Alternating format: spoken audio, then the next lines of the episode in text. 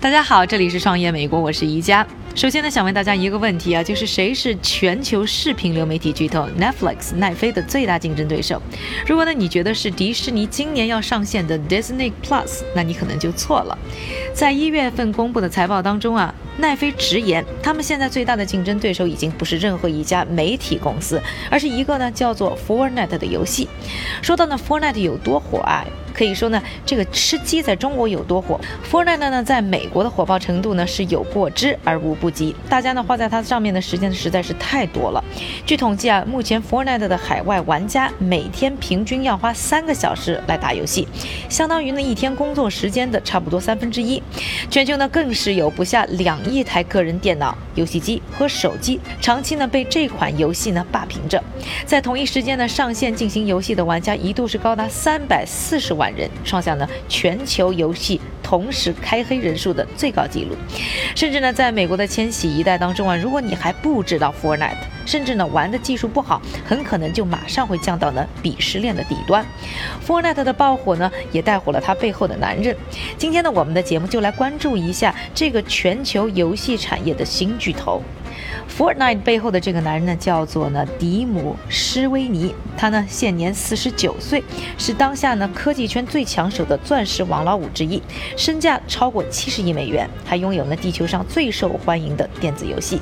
十一岁那年呢，小斯威尼呢从哥哥那里呢得到了一台呢苹果二 Plus 电脑，从此呢一发不可收拾的爱上了编程。一九九零年，二十岁的斯威尼呢用自己的四千美元储蓄啊，在父母的地下室里创办。了游戏公司 Epic Games，出任他的首席执行官。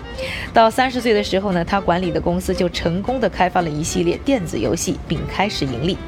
如今的这家名叫 Epic Games 的游戏公司呢，市值已经高达一千三百亿美元。他的投资者呢，不乏像迪士尼、腾讯这样的知名企业。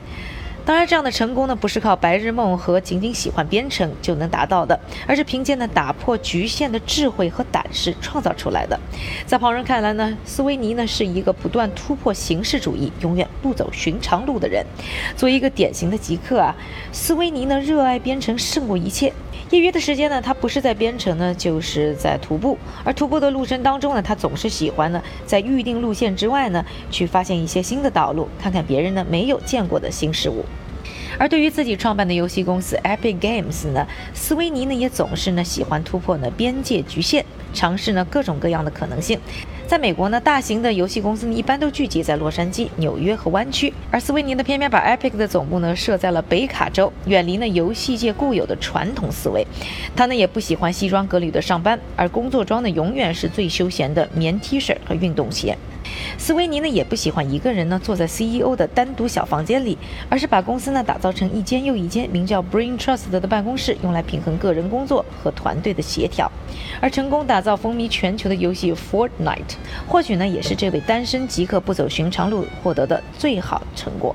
早在 Fortnite 诞生之前的游戏市场呢还是付费游戏打天下，玩家呢可以在索尼公司的 PlayStation、微软公司的 Xbox 或者呢电脑上下载，你可以一个人玩，也可以呢通过网络和拥有同样硬件的一两个朋友一起玩。游戏发行商呢会定期呢进行呢版本的更新。从而保持呢忠实用户的粘度，这样的游戏成本呢一般呢是在六十美元左右。二零一一年，Epic 公司的开发人员呢在公司日常游戏设计活动中呢制造出了一款名叫《拯救世界》的游戏，成为了 Fortnite 的前身。由于呢玩家间没有直接的相互竞争关系，这款游戏起初呢并没有像传统的射击游戏那样引人注目。在二零一七年七月推出后呢，仅售出了一百万台，价格呢只有四十美元。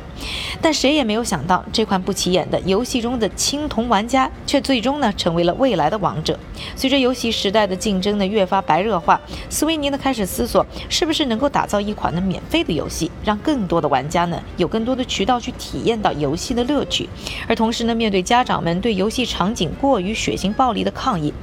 是否又可以呢突破打打杀杀的局限，让游戏变得更有内涵一点呢？很快呢，斯维尼呢便想到了一款呢符合他设想的产品雏形，这个呢就是呢最初版本的 Fortnite。拯救世界，不同于其他的射击类游戏啊，Fortnite 既保留了传统游戏的竞技性，又采取了不流血的卡通风格。于是呢，Fortnite 第二版本被正式推出，并免费投放在游戏机、电脑、智能手机和平板电脑等人们打游戏的各大平台上。为了将 Fortnite 打造成有史以来最受欢迎的电子游戏之一，斯维尼和他的团队对他们的游戏啊做出了一系列的反常规的变革。首先就是呢，抛弃了广大免费游戏通过收取游戏币，从而加强了武器和能量装备赚钱的套路，决定呢不收取能够帮助游戏玩家相互胜利的东西。第二是不定期的呢出售呢舞蹈动作、服饰等一系列的附件，这些附件呢成了该游戏中的限量款，受到了广大玩家的追捧，风靡程度呢甚至不亚于现实生活中一双限量版的球鞋。第三，不仅如此呢，Fortnite 还拥有呢一个全新的时尚游戏派系名称 Battle Royale。它可以呢不断的调整游戏的虚拟世界，为玩家提供新发现的东西。采用流行的射击模式，使得游戏过程呢不再充满血腥暴力，同时又加入了各种色彩缤纷的角色、多样的器械和舞蹈动作，让游戏变得更加的丰富多彩，并且吸引了更广泛的人群，突破了游戏内容的边界，创新了竞技游戏的模式。升级版的 Fortnite 可谓是所向披靡，一跃成为了 Epic 公司，甚至是整个游戏界的重磅产品。目前呢，已经累计增加了2.5亿个玩家和39亿美元的预计收入。目前呢，已经累计获得2.5亿个玩家，以及呢，预计39亿美元的收入。而 Fortnite 在游戏市场上的大热啊，不光收获了扎堆的忠实粉丝，还受到了保守的父母一代的欢迎。然而，这款游戏呢，也不可避免存在一个老问题，那就是呢，作为玩家们最喜欢的游戏机，索尼的 PlayStation 4上的玩家无法呢与微软的 Xbox One 上的玩家呢进行联机，共同打游戏。但索尼和微软呢，一直以来呢都是游戏机市场的死对头，双方呢各自为营，自成一套的体系。而且常常为争夺客源而打得不可开交。斯维尼呢却不以为然，既然大家都是为了打游戏，为什么 Fortnite 的玩家不能联机合作实现共赢呢？于是呢，他又走出了一条不寻常路，亲自致电呢和发邮件联系到两家科技巨头的负责人，希望他们能够呢突破局限，协同合作呢开发系统。让死对头联手，这简直是史无前例、无法想象的事情。消息一出啊，便在游戏界呢引起了轩然大波。终于呢，在经历了六个月的沟通努力之后啊，斯维尼呢不负众望，促成了索尼和微软在 Fortnite 游戏系统上的联机合作。而这一番呢化干戈为玉帛的神操作，也成为了游戏界流传一时的佳话。不同的电脑系统可以联机进行游戏，那么不同的电子设备之间呢？斯维尼呢继续发挥着自己的脑洞。开始呢，当起众多电子设备品牌间的说客。他呢，首先瞄准了任天堂旗下的 Switch，作为一款呢兼具家用和便携式功能的游戏设备，Switch 呢一直是广大游戏玩家的必要装备之一。Fortnite 在任天堂上线以后啊，玩家数量呢不出所料的直线上升。紧接着，斯维尼又开始呢鼓励 Switch 和其竞争对手达成合作，以支持呢不同设备间的交互游戏。二零一八年六月，任天堂和微软呢接受了斯维尼的建议，但索尼呢却再三回绝了这一邀请。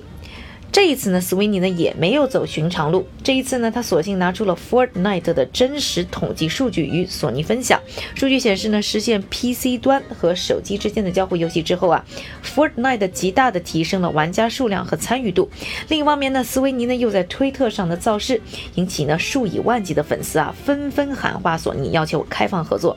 几个月以后啊，索尼终于让步，开始呢联机合作。同时呢，Epic 公司呢还将在今年下半年到明年为安卓设备增加游戏，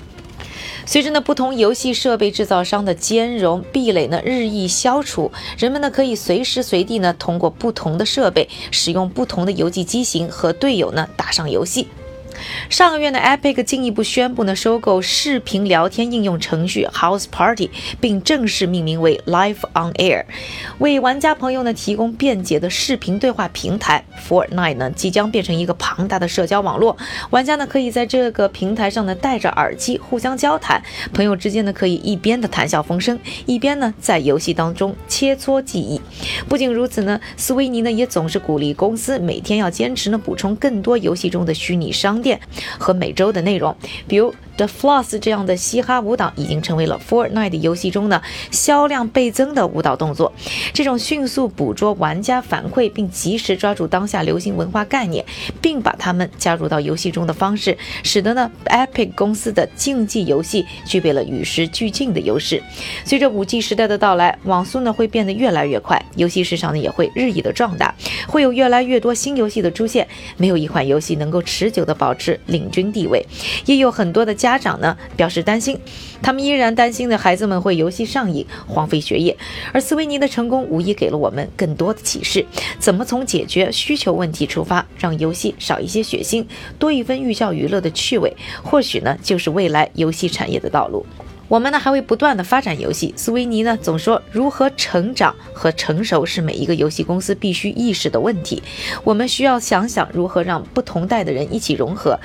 思考我们将要为世界建立什么类型的游戏，因为只有在瓶颈中寻找机会，突破边界的局限，才能创造更多的可能性。你是否也是一个资深的游戏玩家呢？在你身边是否也有像斯维尼这样的极客呢？你又是如何看待游戏产业在未来的发展格局呢？希望呢通过我们的微博、微信给我们留言，关注创业美国。这里是创业美国，我是宜佳，我们下期再见。